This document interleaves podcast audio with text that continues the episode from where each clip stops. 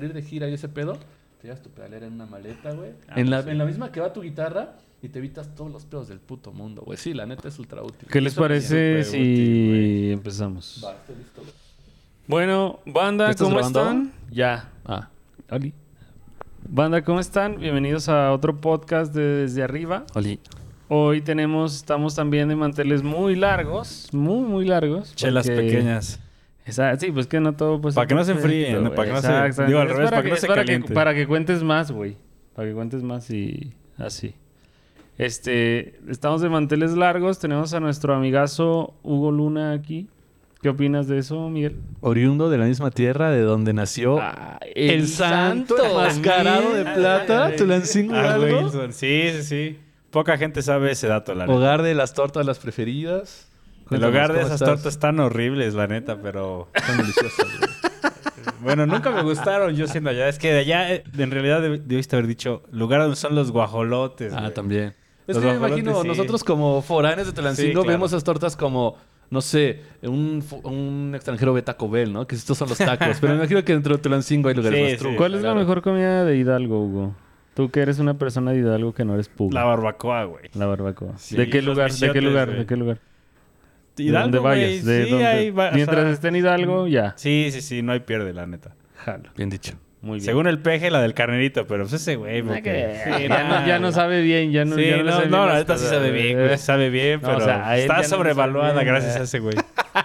Hablando de presidentes en Hidalgo, güey, una vez que fui a las tortas de la preferida, no nos dejaron pasar porque el mismísimo Peña Nieto estaba comiendo allá, güey, y lo cerraron. Tiene ya rato, Bien. tiene ya Ah, bastante qué- rato. Qué güey. influyente ese güey, ¿eh? Qué influyente. ¿qué Pasando se o hambre. Sí, no. Bueno, vamos empezando. Hugo, eh, platícanos un poquito de ti. ¿Qué estudiaste? ¿Qué te Yo estudié en ¿Qué la mismísima Escuela de Música y Audio. No sé si ya le cambiaron el nombre otra vez, pero cuando yo entré se llamaba G. Martel. Ok. Cuando salí, que no salí bien, ya era Escuela de Música y Audio. Ahí yo entré por amor a la música, básicamente, obvio. Empecé a tocar con mis primos, yo tocaba la guitarra acústica, echando acá el bolerito. Luego ya me compré una eléctrica, empezamos a darle. Creo que siempre he tenido un buen oído, no tan chingón como el de un músico. ¿Cómo se llama cuando viene el oído absoluto. El oído absoluto. Perfect pitch. Sí, perfect pitch, no, ni madres. Pero Como mm, Edmundo. nos gustaba, nos gustaba echar el rock, básicamente. De ahí empezamos a salir a tocadas, ya sabes, los 15 años de tu prima, Sí, a huevo. ya sabes. Las de Maná y todo eso. Sí, exacto. De hecho, empezamos con una rola de Maná que nos salía horrible. no sé cómo nos atrevimos Pero se disfrutaba, güey. sí, más o menos. Como la de Ar del Cielo, pero eh, mi primo que le cantaba ni estaba afinado. Ok. Mi guitarra era nueva, nueva, nueva cuando tocamos esa rola, entonces estaba desafinándose y aparte tenía un trémolo Bisbee. No, pues... Y era un bautizo, güey. Le daba el sol, ¿no? A todos los Esas son músicos, las güey. tocadas chidas. esas son las Sí, tocadas la- buenas, es güey. memorable, es memorable, la neta. Pero fuimos mejorando y de ahí nos invitaron a tocar al- a la feria de la ciudad de Tulancingo. Ah, eso está chido, "Ay, ¿eh? Ese ay, ya ay, es un ay". paso importante. Fue un paso importante, importante. Ya cuando pisé ese escenario, algo pasó en mi cabeza que dije, ¿qué es esto, güey? Es Estos nuevo, ¿no? ¿Qué es esto? ¿Qué este güey? A ver tú, el que estás ya moviendo la consola, ¿qué es ese güey? ¿Qué? ¿Por qué ¿Cómo ahí, llegó no? ahí? ¿Quién le, quién le enseñó? ¿Cómo? No, ¿Cómo se hace, no? ¿A dónde ¿Cómo ¿A qué se hace? secundaria tengo que entrar, Sí, güey? qué pex. ¿Cuál es el taller? Eh, ¿Entro a electricidad en la Y secundaria? justamente en mí me están dando clases en la prepa, en la universidad, que es, ¿qué? Orientación vocacional y yo no coincido con nada de esas mamadas. Investigué y lo primero que me salió, que crees que fue en internet? La escuela de Fermata, música. Tec de Monterrey y la G Martel. Pues ya empecé a ver qué pex, me metí a todas, investigué, me convenció más G Martel, la neta, porque tenía mejores fierros que las otras. Y así empezó, la neta, desde ahí, de, por la guitarra, por la música, eso me fue brillando y después ya entendí que lo que yo venía a hacer era hacer un proceso técnico de la música, que fue la ingeniería en audio. Así empecé. Y de ahí, pues yo considero que cuando alguien tiene situaciones más adversas que otra gente que tiene muchas facilidades, exprime muchísimo más sus oportunidades. Claro. Porque en mi caso, la mayoría de mis amigos prefería irse a echarse un porro, Sí, que tenían varo, ¿no? que tenían varo, que les valía dick, que quedarse. siete, siete restaurantes en reforma, ¿no? Sí, Y así, sí, vale cosas, cosas que no cualquier persona la tiene. Sí, que está Entonces yo venía de ese mundo de que quien me dio la oportunidad tenía una situación apretada y todo eso. Entonces había, yo que, quería... había que, Había que sacarle jugo. exprimir todo. Entonces yo, me- yo decía, güey, para solventarse. bueno, no sé, la gente que no nos que no sabe allí donde, donde estudiamos, nos daban chance un día a la semana, usualmente los jueves, de quedarnos a dormir en la escuela con ciertas condiciones para usar las cosas. Entonces, para mí era la idea más chingona que podía tener porque así yo invitaba a todos los amigos de mis amigos a grabar lo que sea. Y así yo practicaba y practicaba y practicaba y Le yo sacabas como el extra, ¿no? El plus. no, yo le sacaba el Super Plus, güey. Yo era como un ratón de laboratorio cuando estaba en la escuela, porque como solo iba dos días y otros días me la pasaba en un estudio, yo quería hacer lo que entendía en el estudio, en la escuela y llevármelo para allá y cuestionar a todos, a todos. Entonces, básicamente yo creo que siempre he querido aprender de lo más que se pueda de, pues, de ahí de la banda. Y de ahí ya empezaron a salir oportunidades, ahí empecé. Te hiciste famoso, ¿no? Ahí. Me hice famoso. Con Nah. Nebula también. Con ahí. Nebula. Es que imagino es normal, ¿no? O sea, cuando empiezan a ver, o, o- o personas como tal vez que ya tienen como otra oportunidad, o que vas a trabajar, o que empiezas a salir, y se dan cuenta que eres una persona que sabe resolver las cosas y que aparte sigue teniendo como la curiosidad que de estar buscando, moviéndole, y lo ves movido, pues ¿sabes qué? Yo creo que mejor lo voy a invitar otra vez. O sea, este vato le sabe, y si no le sabe, le inventa, ¿no? Y O son sea, pocas personas las luego- que, luego se las que tienen chispa. ese perfil desafortunadamente y en, en- yo creo que en todos los ámbitos, ¿no? O Sí, sea, que se sí, sí, sí. ¿Te acuerdas la fiesta de... el abismo. Ajá, del abismo, que estaban ahí hechos bolas todos con Jet Nebula. Llegaste Sí, es tú. cierto. Llegaste tú y así como en tres minutos. Hasta me acuerdo que te dije, ¿te ayudo en algo? No, ahorita lo arreglo. Y Ya se me había olvidado Como esa en tres minutos. Sí, es cierto. Mientras llovía. Listo. Mientras llovía. Sí, es cierto. Las extensiones así en la lluvia, güey. Mariano estaba ahí ayudándome. Sí, estaban ahí atorados. Pues sí, sí, eso al final te lo da la- El callo, la el callo. Y yo tuve unos maestrazos que los sigo considerando maestrazos que no sé, la vida me los puso ahí, pero la neta estuvo súper bien. Porque empecé a aprender de un señor que se llama Pepe Ortega. Ustedes creo que pues algunas les conté. Sí, no sé, sí, ese sí. güey es licenciado en jazz, güey. ese güey no es nada, Nada más, más. No es nada más ingeniero, no se la sabe en la consola. Ese güey es licenciado en jazz.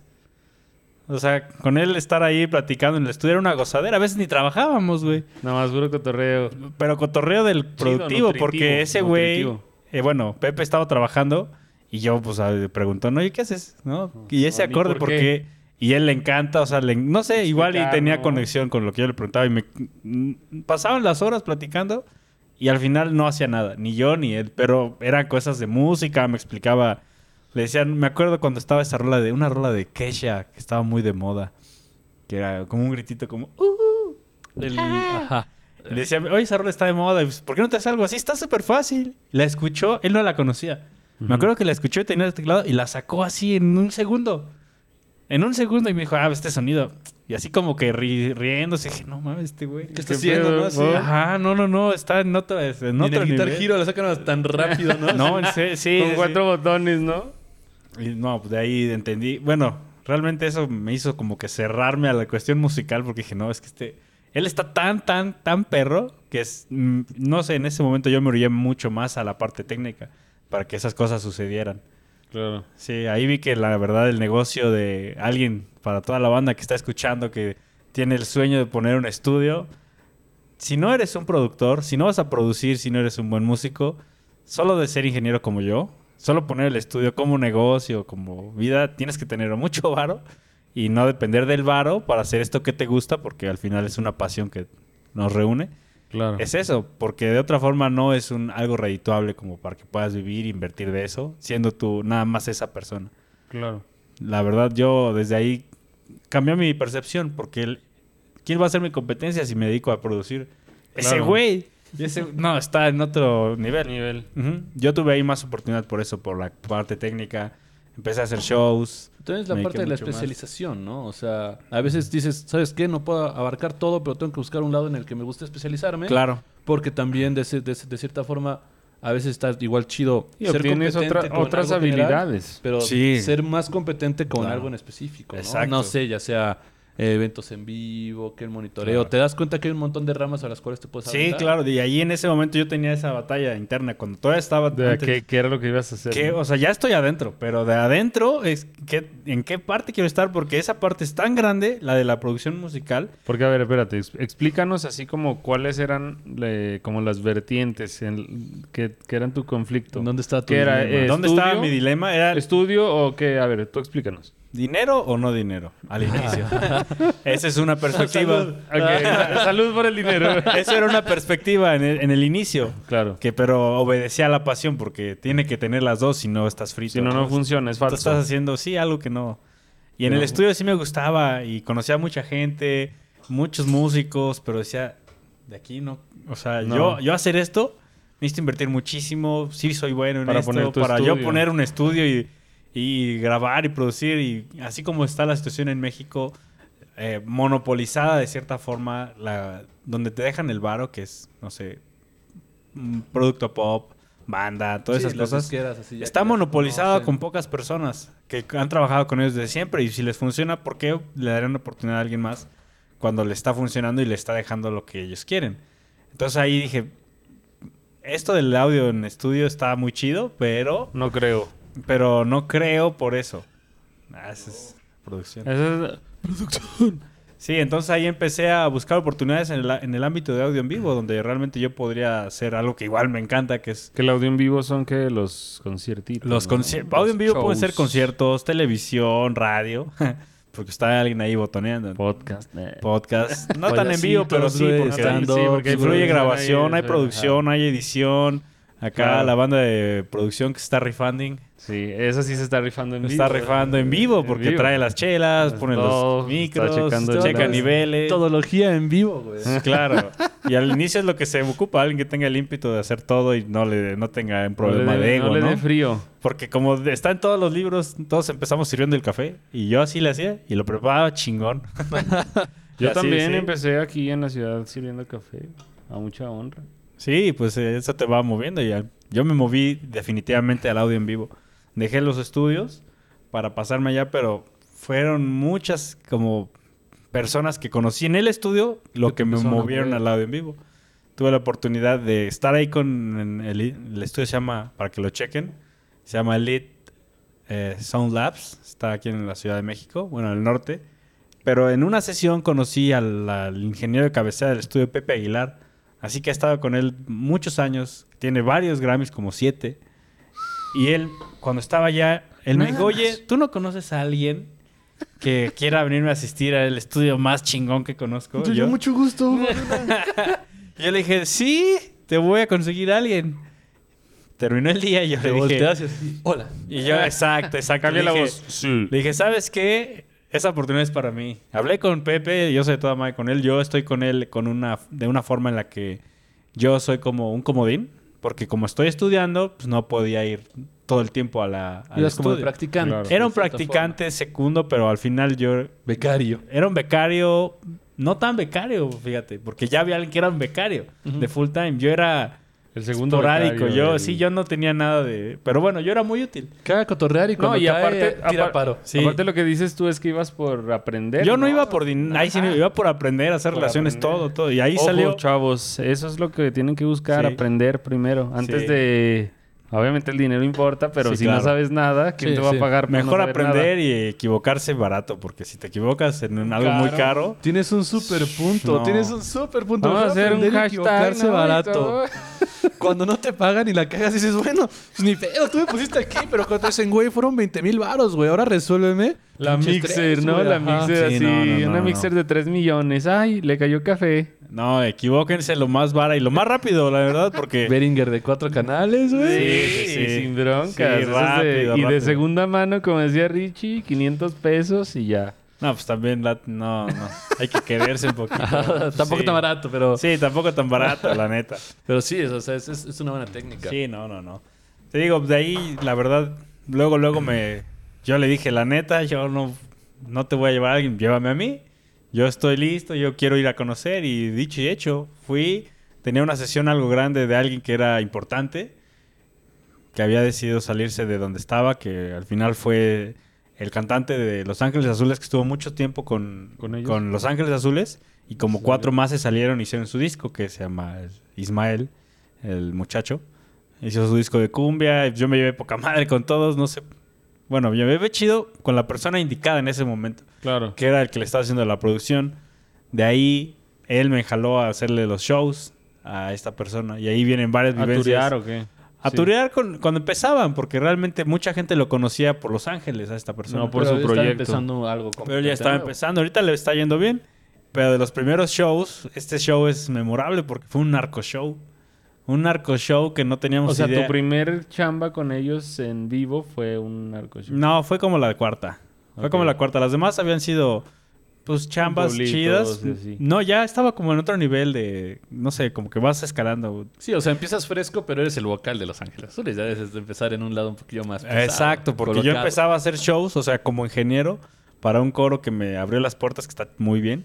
Pero hacían en lugares como fiestas privadas, grupos peque- pequeños de personas. Aún así, pues era de, de categoría, pero ¿Cuántas para el- personas?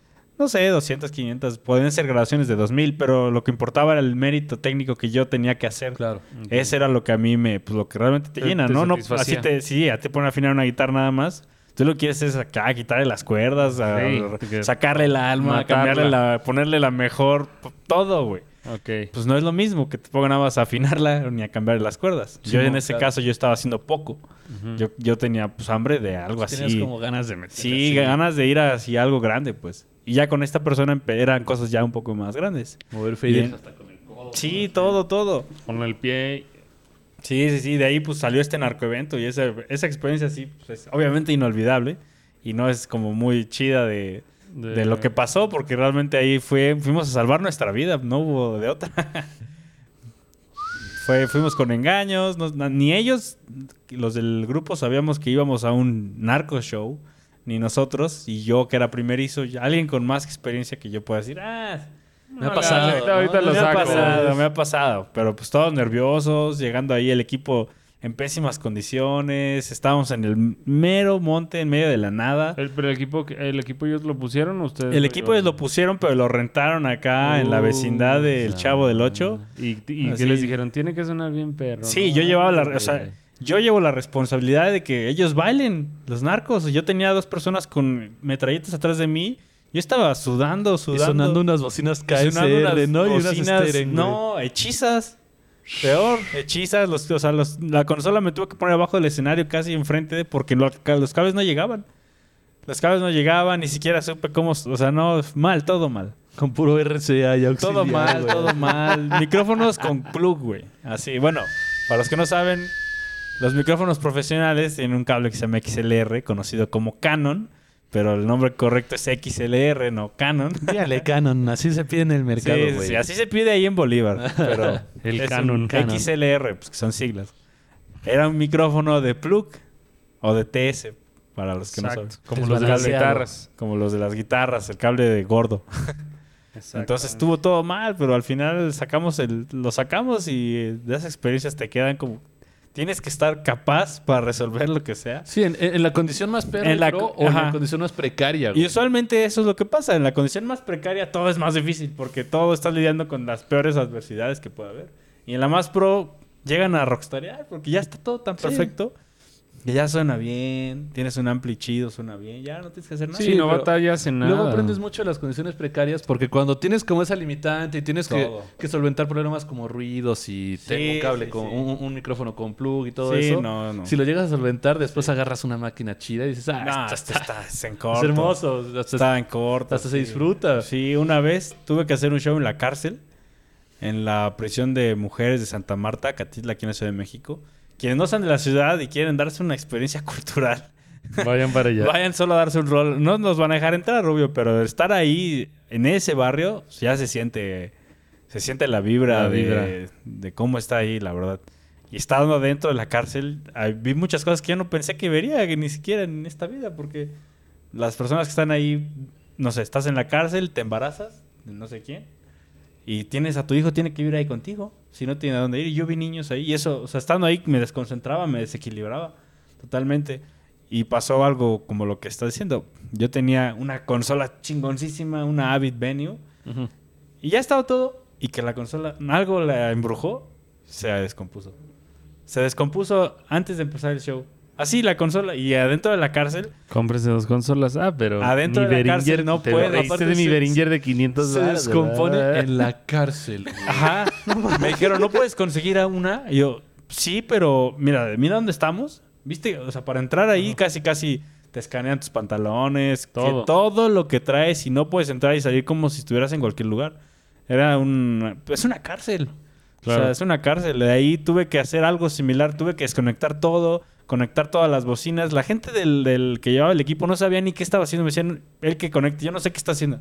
No sé qué está haciendo, pero está funcionando. Tú síguele. Sí, Simón, ¿de qué está haciendo? No sé, déjalo. No Vale. sé. Realmente estaba conectando todo directo a las bocinas, haciendo puentes y mandando de una bo- bocina a otra, porque las bocinas tienen esa capacidad. Siendo ingeniero. Sí, sí. Siendo Y al final, sí, sí. al final la gente quedó más contenta, aunque el show salió de la mierda, porque obviamente las condiciones No fueron las empeoraron. Todos dijeron, ¿la sacaste?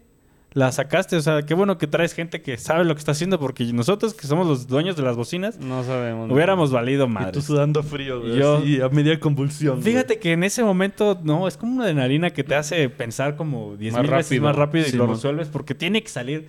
The show must go on. Ya está. no, Sí, no hay otra no alternativa. hay otra Como alternativa. cuando entonces- ya ves que no hay de otra, como que dices, bueno, respiro, que salga, ¿no? Y es Sí. cuando te sale así Sí, todo pues el sí. genio mental, así. Exacto, Jimmy sí. Neutron. El Jimmy Neutron para hacer lo que sea. Y mucha gente, yo, varios amigos, han estado, sucumben ante esa situación donde están con la presión y, y vale madre. Y vale madre, o sea.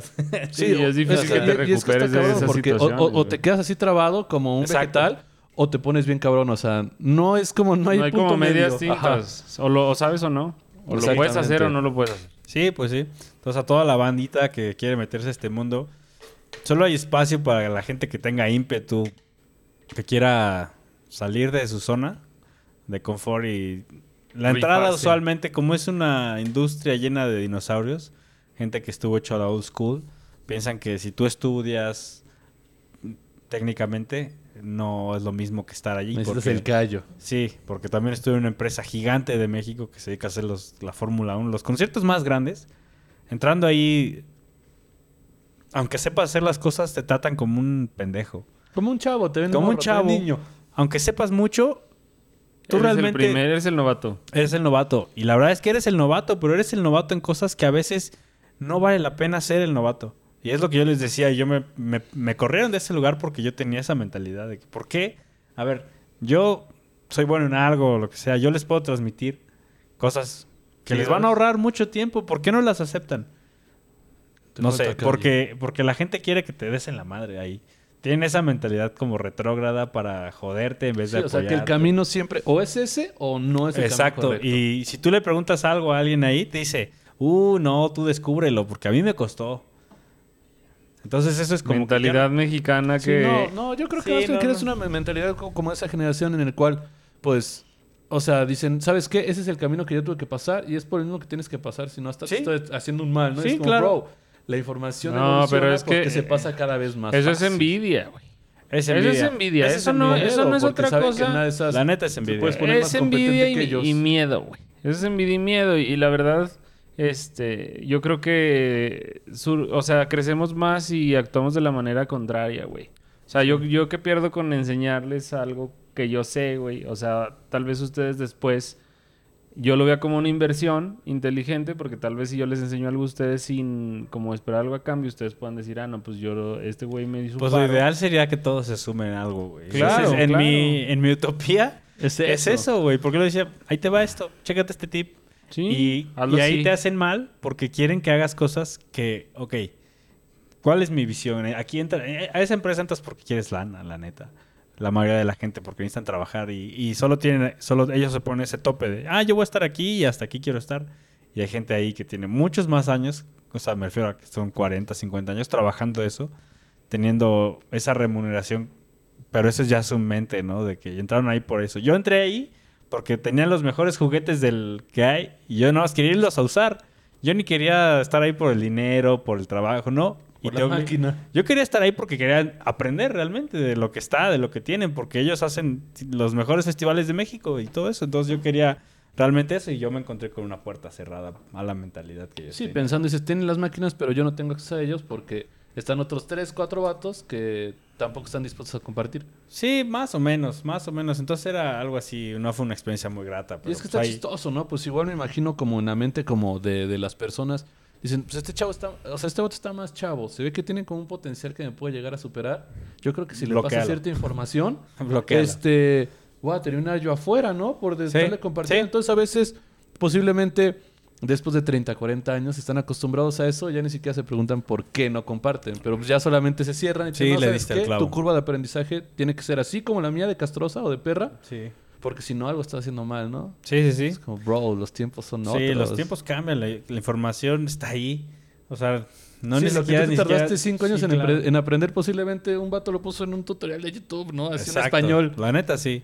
La, la Universidad del YouTube, la más valiosa, creo yo, que hay en este... Y la que tiene más información. Tiene Sí, la neta, sí. contenido bueno, la neta. Pero bueno, afortunadamente gracias a ese, a esa chamba me pude involucrar en, en qué, en qué, en el tamaño de shows que tienen tantas especializaciones como ya sea un ingeniero de monitores formal, de sala, ingeniero de sistemas, todo el ingeniero de radiofrecuencias. Son campos dentro de la- A ver, del mundo A ver, en vivo. espérame. Justamente, Espérame porque... teníamos esta pregunta. A mí cuando me dicen, oye, es que está el ingeniero de sala, está el ingeniero de monitores, el ingeniero de tal. El de el de radiofrecuencias. Bro, no, nada más había un vato en la mixer y obviamente... después, Es que no, la neta ese es el... The ese es- man behind the mixer. Ajá, no, y eh, después te das cuenta de que sí hay como un, un equipo Pero que tienen un team así, el de los ingenieros, Hay una ¿no? forma O en la que nos puedas como decir de una forma... Describir. Semi-resumida. Ajá. ¿Cuántos ingenieros hay en, en un show así como, no sé, de John Mayer o de Camila, Ah, ok. que vamos a Hay hablar de- muchas variables. Este Ajá. mundo está, me encanta porque nada es como una compañía No hay rígida. estándar. No hay un estándar, pero sí podemos aproximarnos. Depende de qué, del artista o de qué. de todo, porque Claro. esto está en función de los requerimientos del show. A ver, avienta Ok. nuestra próxima. Entonces- de la, de- La aproximación es la siguiente. El varo manda. Si hay varo para cubrir 10 ingenieros, va a haber 10 ingenieros. Ya. Ok. Y además, la, la demanda técnica que se ocupa. En este caso, vamos a hacer una generalización de mil de bandas, muchas bandas, que lo más seguro es que siempre llevan un ingeniero de sala, que es el más famoso, porque es el que está en el público, Es el que está en la mixer en, del la- público. en lo que le llama la generación de cristal, la cabina del sonido, Ya, ya, ya, ya. la que realmente se llama FOH, pues, o por si es en inglés es el front of the house. es el ingeniero más famoso, por así de decirlo. Porque sí. es el que puedes ver, el que le puedes Claro. gritar algo, le puedes decir algo en el show. la guitarra! Exacto, ese es el ¿Estás ingeniero. saturando? Ese es el ingeniero de sala. El ingeniero de sala se va de la mano en un show ya pro que tiene producción, se va de la mano con el ingeniero de sistemas. El ingeniero de sistemas, su única chamba es ajustar las bocinas para que tengan coherencia entre ellas. Ok. Porque ahí, ahí toco, ahí puedo hablarme de Es el de las torres de 10 delay y todo años. eso. Sí, ahí puedo hablarme mucho tiempo sobre qué es el ingeniero de sistemas, pero Ok, en síntesis es Ajá. el ingeniero que se dedica a que todas las bocinas que están en el lugar Estén acordes. estén acopladas entre ellas. entre ellas y que tengan la mejor respuesta. ¿Por qué? Porque cuando tú te estás bañando suena la reverberación del, del Del baño. cuarto y cuando estás en un campo, todo, todas las circunstancias, en todos los conciertos, en todos los venues, en todas las bocinas, diferente. No hay un preset mágico que pueda hacer que todo suene bien. Necesitas ya estar ahí, ¿no? En el lugar. En hay el un cabrón que tiene que hacer como la arquitectura de las bocinas Exactamente. Ok. La arquitectura de las bocinas y de cada show tiene ciertas necesidades. Ok. Estás en una arena, pues necesitas bocinas que repiten el sonido porque cuando estás tan lejos, necesitas estas bocinas que se llaman torres de delay. Delay pues es retraso o repetición, pues. Claro. Como lo que hubo en Ro- con Roger Pero tienen que estar ¿no? sincronizadas justamente. Tienen que estar doble. sincronizadas claro. porque el sonido, pues alguna vez han escuchado el eco, ¿no? Aplaudes y te regresa la palmada o ya No, sabes. o luego en los festivales cuando te pones al lado de una de esas torres y escuchas como lo de dos cosas porque están mal calibradas. y- Exactamente. Entonces ahí es la Entonces el ingeniero de sistema... Pues que es muy... mm, es No imposible. Sí, claro, O claro. sea, la es utopía, un- la utopía del sonido es que haya una perfección. bocina como lo hay en, en las tiendas departamentales. Esa es la, la utopía, pero en vivo no se puede eso. Que hay una bocina arriba de cada uno porque eso hace que el sonido esté directo. O sea, es un, es un problema técnico muy fuerte que Claro. para eso es el ingeniero de sistemas. Entonces, si hay un ingeniero de sistemas, solo te quiere decir que ya hay producción en la Ya. banda. O sea, Ya Sí, hay si, hay, si- hay sala y aparte tienes cuatro sistemas es porque ya hay con queso. Exacto. Yo he conocido muy buenos ingenieros que hacen de todo. Sí, Simón. El de sala, el de monitores y el de sistemas. Y es una persona que está súper integrada. Sí, que te invitan a una tocada en la cual tienes que hacer todo, ¿no? Por ejemplo, en el Indie Sí. Rocks, cuando tocamos, este Sebas, que justamente invitamos hace unos cuantos episodios, se aventó todo, ¿no? Monitoreo, sala, se rifó bastante, pero es que chinga. Ahora que, o sea, cuando lo piensas de esa forma, yo pensaba, pues es nada más aquí los volúmenes de acá. No, No. mi bro, también te tienes que escuchar tú y sí, sí. te tienes que Sí, escuchar sí, sí. Ahí viene el ingeniero de monitores. El ingeniero de monitores es la persona que hace que los músicos estén cómodos. Entonces, ese es el que casi nadie sabe, el que nadie conoce, el que anda por allá en su Pero madriguera. es lo que los músicos adoramos. Cuando tú no Eh, hiciste monitoreo, exacto. güey, me daba ganas de besarte, güey. Jamás me había escuchado mejor, güey. Yo creo me que siempre le han dado ganas de besarte, pero hay más, güey.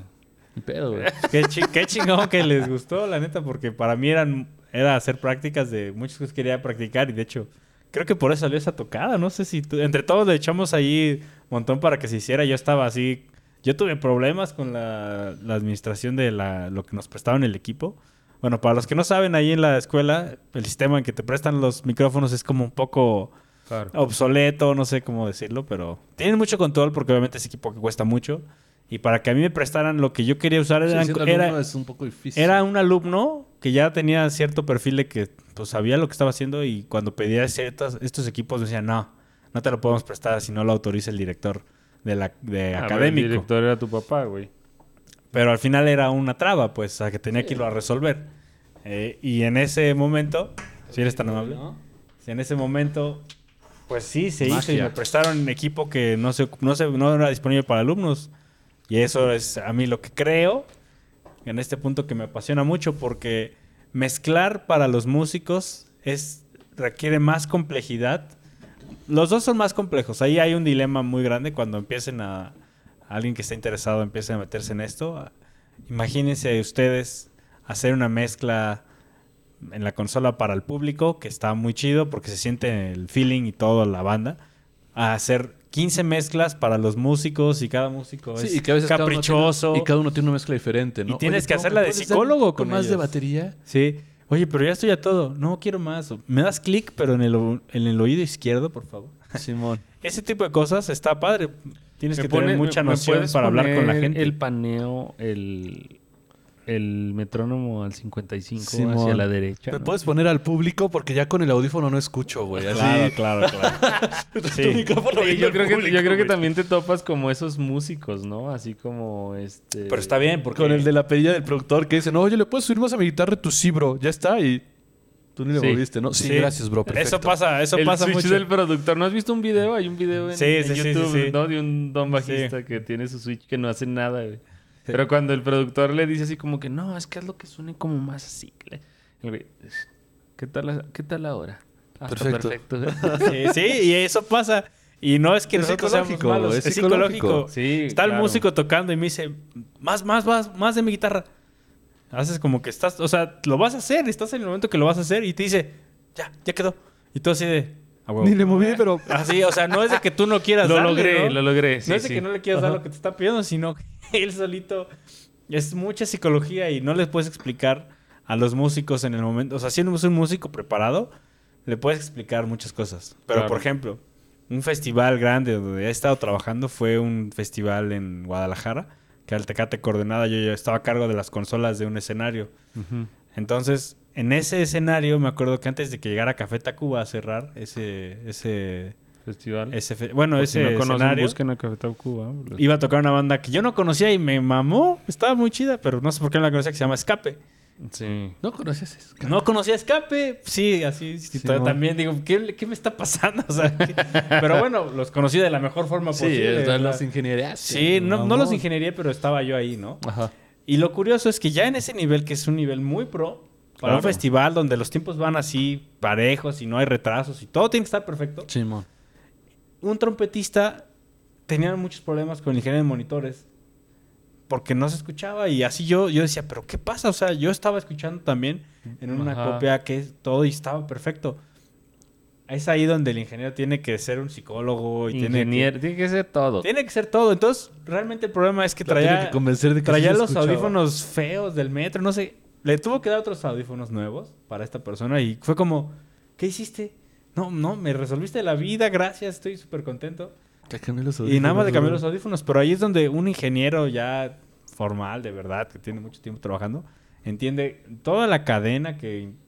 Para poder llegar al problema que se- de llegar- seguro son los audífonos, sí, suena claro. algo simple, pero todo lo que conlleva Exacto. para llegar a ese punto está Para los que no saben, nada más así, por ejemplo, en, en esa consola llegan 50 señales diferentes. Tienes que saber en dónde está trabado el problema y actuar en el momento, porque es, eso está ahí. Sí, es ser un trabajar en ingeniero. una mezcla diferente para cada cabrón. Sí, sí, Hay sí. veces en las que posiblemente pues no tienes como esa, esa chance, ¿no? Pero de todas formas es trabajar ahora también pensando como en el oído de un músico, ¿no? Que lo que quiere es como...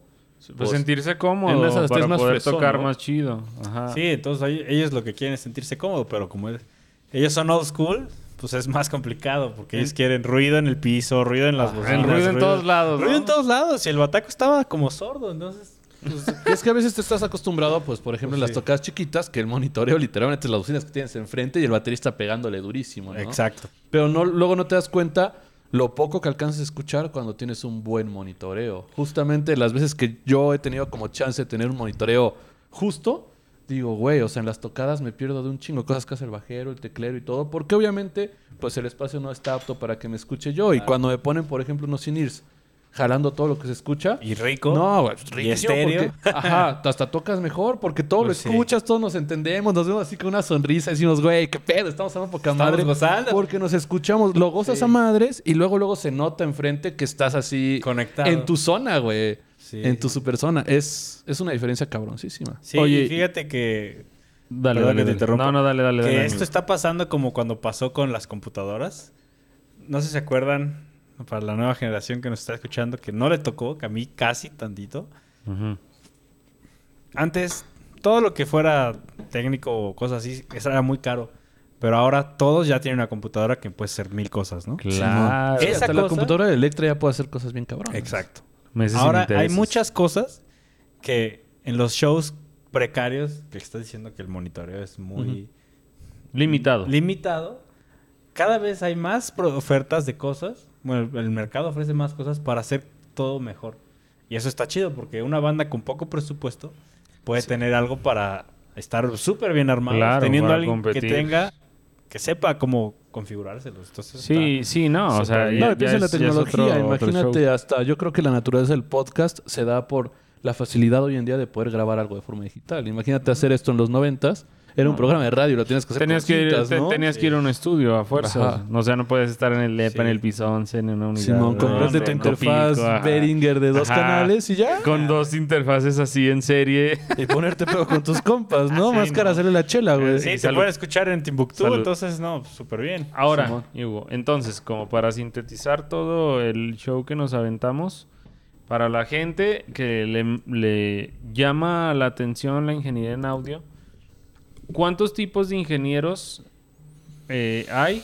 Como para resumirlo, para que ellos lo sepan. Dijiste ingeniero de... En un show en vivo, wow, en ese a- ámbito, a- ese aviéntate, aviéntate así como el... la- el árbol La- genealógico. ajá, la- Utópico. la, lista como para que ellos sepan, porque luego también dices, no, pues yo quiero, por ejemplo, yo puedo decir, no, pues yo quiero ser ingeniero en audio, ¿no? Pero ya después cuando... DJ, entran- ¿no? bueno, para empezar, Ajá. ingeniero en audio no es DJ. Para toda esa No, banda no. que está allá afuera, díganle a sus papás que ingeniero en audio no es DJ. Se parece para ellos porque picas botones de Ajá, luz, ¿no? Pero no es. DJ. Cabe mencionar que tengo muchos amigos ingenieros que se rifan haciendo DJ, pero es otra cosa. Ellos lo saben hacer, les gusta, Sí, son... les gusta cosas crear cosas con la, con la música en el mundo DJ, ¿no? Claro. Pero no es eso en primera. En Entonces, primera, ahora. Ingeniería en audio entra, yo lo manejaría como desde las personas que se dedican a hacer equipo, a hacer, a hacer, hacer eh, las bocinas, micrófonos, Dispositivos, componentes. y la gente que se dedica a usarlo. A usarlo. ok. Ahí en- de ahí entra, ¿no? Porque de un lado es súper técnico, es más, ni ingenieros son, son físico, cuántico, matemáticos, Mm, Sí, acá. etcétera. transformada de Sí, que se dedican a hacer muchas análisis, cosas sí, para evaluar La ley de... transformar cosas Kirchhoff. físicas en algo que sea funcional para alguien que lo Para sepa usar. Que es la persona que realmente yo le llamaría un artista del sonido. Claro, claro. esa claro. se la robó a alguien porque la he escuchado muchas veces, pero sí es te ves rockstar. Sí te Es ves rockstar. artista del Te sonido. rockstar. Y literal, pues porque te dedicas tú a esculpirlo con todas las. Claro, claro, eres un arquitecto. Te- Exacto, te dan güey. algo y tú lo tienes que arreglar. Moldear. Sí. Y de ahí vienen mu- una variante, bueno, varias cosas donde tú puedes trabajar con, digamos, estás en un estudio, es un ingeniero de grabación, Ingeniero esa es una cosa. grabación, ok. Eres ingeniero de mezcla, la persona que se dedica a hacer la mezcla. ¿Qué es la que- mezcla? La mezcla es la integración de todo, de todo lo que se grabó, digamos. Porque una batería tú la ves como una batería, es un instrumento, pero para quien no sabe captar, de captar ese instrumento, hay N cantidad de técnicas de N personas que tú conoces, música que tú has escuchado, que no, no, tú no tienes una diferencia, pero sí hay muchas diferencias y para saber eso tienes que estudiar todas las técnicas. Y en el Claro. mundo de la gente que se dedica a grabar, se clavan haciendo, a ver, voy a grabar la misma batería con el mismo baterista, con otros micrófonos, Y otra posición, otro cuarto, otro todo, y todo va cambiando. Entonces la, la mezcla sería como acomodar. El acomodar todo lo grabado. Exacto. Pero hay un vato que se dedica solo a capturar el sonido. En un mundo utópico sí. sí. Claro, sí, ahorita estamos hablando de utopía completa. Estamos hablando de Ajá. utopía porque hay al final gente tan pro como Pepe Ortega Que hace todo. que hace todo. Claro, y claro. dicen los libros que no es recomendable que lo hagan todo, pero él lo hace todo y lo hace todo bien. O sea, Claro. hay excepciones en todos lados. Entonces sí, hay, ma- es- hay masters, ¿no? Hay masters al final. hay supermasters. Entonces ahí ya llevamos dos. El Ok, de llevamos el de grabación, que es el que Se dedica a hace las el tomas, sonido. ¿no? O captura el momento. Entonces eso es muy importante, Perfecto. la neta. Entonces el de grabación. El de mezcla. mezcla que se, que se, se, se Agarra lo de capturado. Integrar, integrar lo capturado. Integra lo capturado y está el de mastering.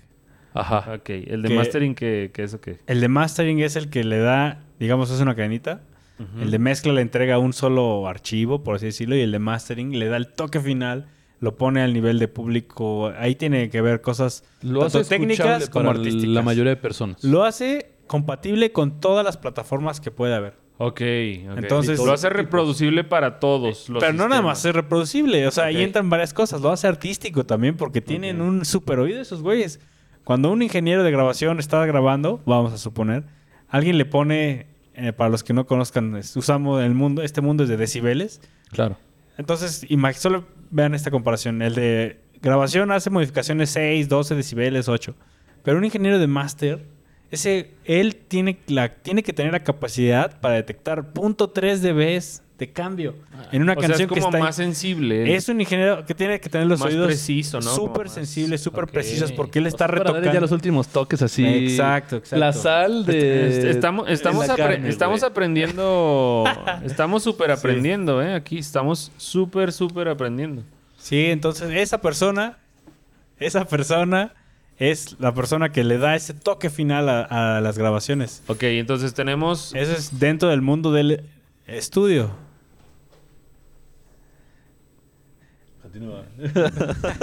Continúa, continúa. Bueno, ese es de ese ámbito, del otro ámbito del, mu- del, del mundo en vivo.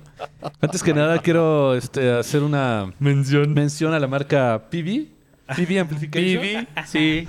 PB Productions, ¿no? Haciendo, Eventos PB siempre este, presente. haciendo de las suyas. Haciendo de las suyas, ¿no? Nah, no pasa nada. No pasa nada. Todo se puede arreglar. Todo se arregla. Se arregla post, bro. Sí, post. Todo se arregla post, entonces no pasa nada. Este, entonces, llevamos el de grabación, el de mezcla, el de master. ¿Qué más podríamos? Eso es para un. Eso sería estudio. el- la alineación de un estudio más práctica que pueda haber. Ya, así Ok, tienes suficientes recursos Sí, humanos. eso es cuando para- estás bien, así, Sí, estudio mo. Sony en los noventas, ¿no? Porque Ok, ahorita ya jalo. todo lo hace una persona. Sí, todo lo tienes que hacer tú, Sí. ¿no? Tiene que ser claro. más ergonómico, ¿no? Pero Claro, bueno, claro. vas a tocar en vivo y también quieres ser la persona más utópica y práctica del planeta y te dicen, güey, tienes varo como para contratar a todos los ingenieros que quieras a la ¿Cuáles chingada". son, ¿Cuáles son las ¿Cuáles las son? ramas? Bueno, ingeniero de sistemas, De sistemas, que es el de las, Las bocinas. bocinas. calibra las bocinas. Calibra Jalo. las bocinas, jalo. ingeniero de mezcla de FOH, Front of the House. Ok, el que de- está en el público, sala. ¿no? el que está en el la, sala, cabina el que está en la cabina gritas, de audio. ¡Cámara! A huevo. Exacto, exacto, es ese güey. El otro, el más impopular, Impopular. El de monitoreo. El de monitores. entre el es- público, ¿no? Porque entre, los entre los músicos entre es el más popular. Es el que... eh, ¿Dónde Cuando hay uno de monitores, monitores? cuando hay monitores es que hay presupuesto. Sí, es que sí, es cuando dices, güey, que te tomas, ¿no? Sí, es al que el que- músico le dice, carnal, te quiero, ajá. Sí. Ahora, si el show es... Estamos hablando de un Coachella. Está el ingeniero de, de broadcast. Ya, el que se encarga de streamear Ese ingeniero está lejos del estadio en una cabina de sonido. Coca-Cola. TV. Coca-Cola TV y él está mezclando para los oyentes. En, En streaming. remotos, por así decirlo. Eso fue, eso nació cuando hacían los festivales No, en pues- vivo, pero ahorita ya es el streaming. Pues Ajá. eso es el streaming, ese es otro. Porque me acuerdo que en el Vive Latino tú te metías a Coca-Cola TV y ya te salían esos pedos, Exacto, ¿no? y sonaba de la DIC porque ahí viva, ahí iba, pero ahorita No, y, ya... y hay latencia, ya hay Exacto. Ese es otro que puede estar dentro de un show.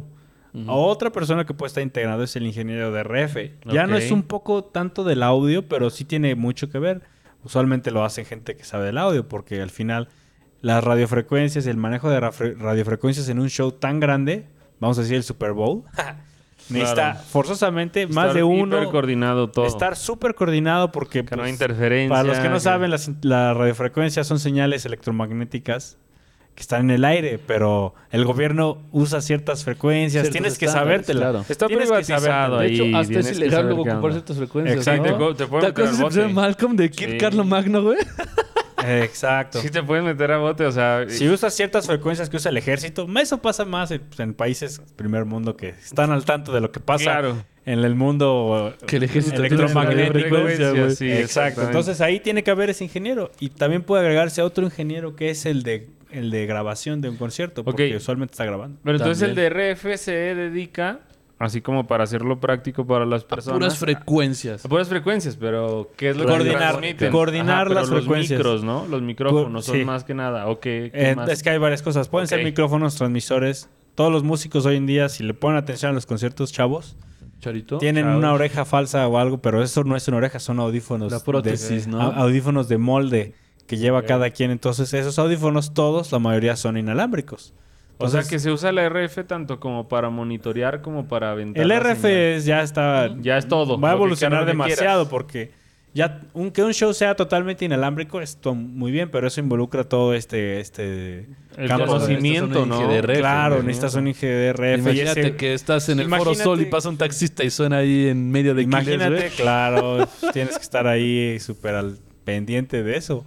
Entonces, Claro. esa sería como la alineación, yo creo, de las que yo conozco más pro que podría haber, porque hay otras ingenierías que, que están adentro, pero dentro de mi rango Serían esas. serían esas. Ingeniero de boletos, güey. Ingeniero de- no te creas, pero de iluminación, Sí, la no. piro- Claro, no, pirotecnia, claro. Sí, no, no, ya ahí entramos en- Rigging, en otro... o sea, No, y es en toda una producción. Tienes otra persona que tiene otra, una otra mixer de puras luces, güey. Trae una consola que a- se parece bastante, pero que es para mover las luces. Exacto. Y también debe tener un entrenamiento pasado de madres para que las luces Sí, no sí. sean nada más como así. Sí, como lo- tirin, tiririri. Sí, no, no, no, o sea, que se vea bien, güey. Imagínate en un evento como Pink Floyd. No, como no. cuando vino Roger Waters. No, esa, eso de hecho, es- esas son las ligas más chidas. Ingeniero de pantalla 1, 2, 3, 4. Sí, No, y muchas visuales cosas. aparte. O sea, O a lo sea, mejor el de- en ahí el de 5.1 visuales es diferente canales. al de... Lo más bonito es ser un espectador y no darte cuenta que hay Simón. 200, 400 personas involucradas Atrás, ¿no? en un espectáculo. Para que toquen siete. frío. Para que toquen un poquito es lo más chido. Y no me, no me disgusta esa parte. Realmente a mucha gente piensa, ay, ¿tú conoces a este artista? Tómate una foto con ese güey. Digo, ese güey me vale madre. La neta, no me importa su vida. Me importa lo que hace cuando transmite. Claro, claro. Pero Claro, su su vida, su, arte. cara y su jeta, a mí no, no me importa. No me conecta. Y mis tías... Ay, qué grosero, ¿eh? Pero pues es la verdad, ¿no? Bueno, es que eres ahí. honesto, ¿no? Ya se Nah, confunde. Sí, o sea, y es que también yo me imagino que, o sea, cada quien hasta dependiendo como esa profes de, de- de- de la profesión o lo que cada quien este, empieza como a investigar o a, a, a aprender, pues ves las cosas de forma diferente, ¿no? Por ejemplo, hablando en un concierto de estilo David Gilmour, tal vez yo vi algo como musical que, que fue lo que en ese momento me interesó, porque claro, que conocía y yo respeté muchísimo el trabajo de estos vatos a nivel escenario. Y tal vez tú lo viste y dices, no, pues es que, o sea, yo lo vi con ojos como más ingenieriles y vi todo el pedo y todo el trabajo que está por detrás. Entonces, Gacho, me imagino que cuando vas a aprender esas cosas, pues ves el panorama completo, hasta disfrutas más esos eventos. Sí. Sabiendo que es estás sí. sentado y que tú no te tienes que preocupar por nada de eso, más que de disfrutarlo, y dices, Sí. ah, huevo. Sí, y te cambia la vida, ¿eh? Bueno, la gente que se quiera meter esto, cuando empiezan a saber, obviamente el conocimiento te cambia. Cuando no sabes nada, tú estás Tu bien. De, panorama cier- está limitado. de cierta forma estás mejor a veces porque Ajá. ya no puedes disfrutar los conciertos como antes porque todo el tiempo estás viendo esto, el otro, aquí la cagaron, aquí no. Estás todo. saturando, ¿no? Estás, estás activo, bueno, a menos que, pues no sé, no te importe. Pero pues es eso, ¿no? Pues alguien que es diseñadora todo el tiempo tiene que estar viendo acá cómo se viste, Simón. eso no combina con tu corbata, no sé. Pero alguien que está en eso, pues todo el tiempo estás identificando eso, porque es, todo lo que tiene tu cabeza es, es eso. Sí, puede hacerlo mucho más disfrutable o a veces un poco no tan disfrutable cuando las cosas empiezan a fallar y tú lo notas, ¿no? Sí, claro, claro. Ese Y es, tus compas, güey, me la pasé de huevos y tú no mames. ¿No O viste sea, la jeta del vocalista que no se sí. escuchaba, no? Exacto, Casi pero ese es, eso es lo, lo chido. El sistema reticular está enfocado en mil, de, mil cosas diferentes. Tú estás viendo nada más el pelo de los hombres o no sé, güey. cosas diferentes. Saludos a André y su cabello. Cosas que yo no veo, pero pues, al final va por ahí. Sí, eso sería como un show acá, super pro. Va, Todas. entonces ya nos como desglosaste todos los ingenieros que se pueden dedicar al audio, porque como dice Puga, pues si nos, de- si, si nos enfocamos en como un show musical, pues desde el güey que se encarga de ir por los por las personas al aeropuerto, pues no vamos a acabar, ¿no? De, de todo Exacto, lo que no, de todo lo que de todo lo que de todo lo Implica. que implica exactamente. Sí, Entonces, en el audio creo que sí está chido tu explicación y tu sí, son bastantes personas que Si pueden te soy sincero, la neta, yo también aprendí varias cosas ahorita que estabas platicando que no sabía, ¿no? Y ahora, pasando a otro tema, ¿cuál ha sido el show como más grande o más importante para ti en el que has estado? Bueno, El- que has tenido así toda la herramienta. que Sí, digas, o, el, el donde, donde... Así se maneja el pedo pro. Ajá, donde digamos que estuviste y fue así como que no mames, estoy aquí a huevo, ¿no? Em, yo creo que en esas, dream, en esas circunstancias he estado cerca y adentro también. En una porque en varios he estado en, esa, en ese nivel, pero no soy yo quien está atrás de la consola. Ok. Ya, ya. En Pero esos he tenido ahí. varios. Sí, que he estado en el Palacio de los Deportes, he estado en un festival en Guadalajara, en muchos lugares de Estados Unidos haciendo eso, pero no ser yo como the boss behind. Ya, Ok, ya. es nada, nada más estar ahí. Pero donde sí he tenido esa oportunidad ha sido en, en el Palacio de Bellas Artes, que es un venio icónico, que fue un super compa, que está aquí, que se llama Sam Bates. Estuvo ahí apoyándome. ahí Sam- fue cuando dije, no Sam manches, esto, ¿qué pegs? Porque es un, un venue muy importante a nivel del Sí, país. nacional, sí. Nacional. Y yo estuve, ahí sí yo estuve dirigiendo todo. Y cuando salí hasta sentí, como cuando dices, ¿neta hice eso? ¿Yo? Ajá. Wow. Que no, te la crees, ¿no? Que no, Sí. no te la crees. Y dices, Jefa. Ah. Sí, sí, sí, como no, neta hice esto, Simón, pero pues sí. A la tele. Sí, la neta sí, pues era algo bien complejo porque era una orquesta y un, Sí, mariachi, exacto. presentadores y todo y fue un poco improvisado, pero al final salió muy bien y eso me hizo sentir pues muy bien. De otro lado, en una vez que no fue tanto como la- todo el equipo, el mejor equipo que puedas tener, pero fue algo que nunca me había pasado, que era como hacer, abrirle a una gran banda, para, bueno, no es la banda, pero es una banda que es muy conocida y todo, abrirle, y no nada más abrirle, sino que abrirle en otro país. Eso para mí fue como de, ¿neta? O sea, Pues no es como ya- que ya wow, pero para país. mí es wow. Ya En otro país, ya, ya- seas que tú ah, seas como el exacto. boss o que estés como ahí atrás tirando el paro al boss Sí. o lo que sea. Ya salir del país ya es Sí, vivir el sí, sueño, sí. ¿sabes? O sea, sí, ya- no, gacho, gacho. No, y el proceso se ha de sentir bien como bien chido de, Sí, de, sí. de- Bueno, se me quedó como muy, muy arraigado el momento que dices que te subiste a la feria de... Sí, de, tu Tulancingo, de mi pueblito. después el dar el brinco a Bellas Artes y dar el No, brinco bueno, a otro pero pues, país. sí pues, pasó muchas No, no, no, cosas, o sea, claro. obviamente, pero me imagino que...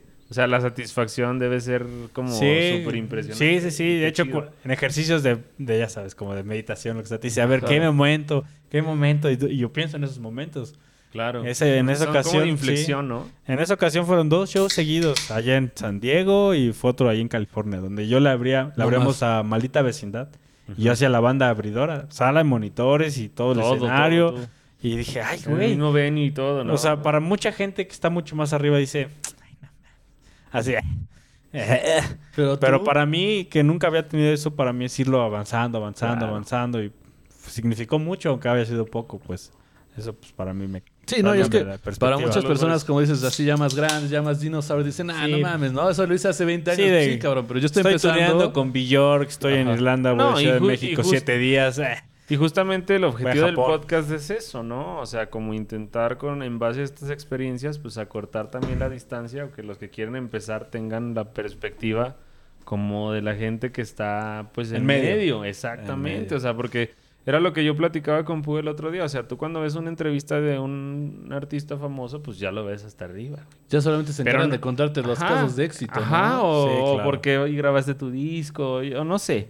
Sí, Y- pero y no siento saben que- que... Ajá, lo que pasó en 90% medio.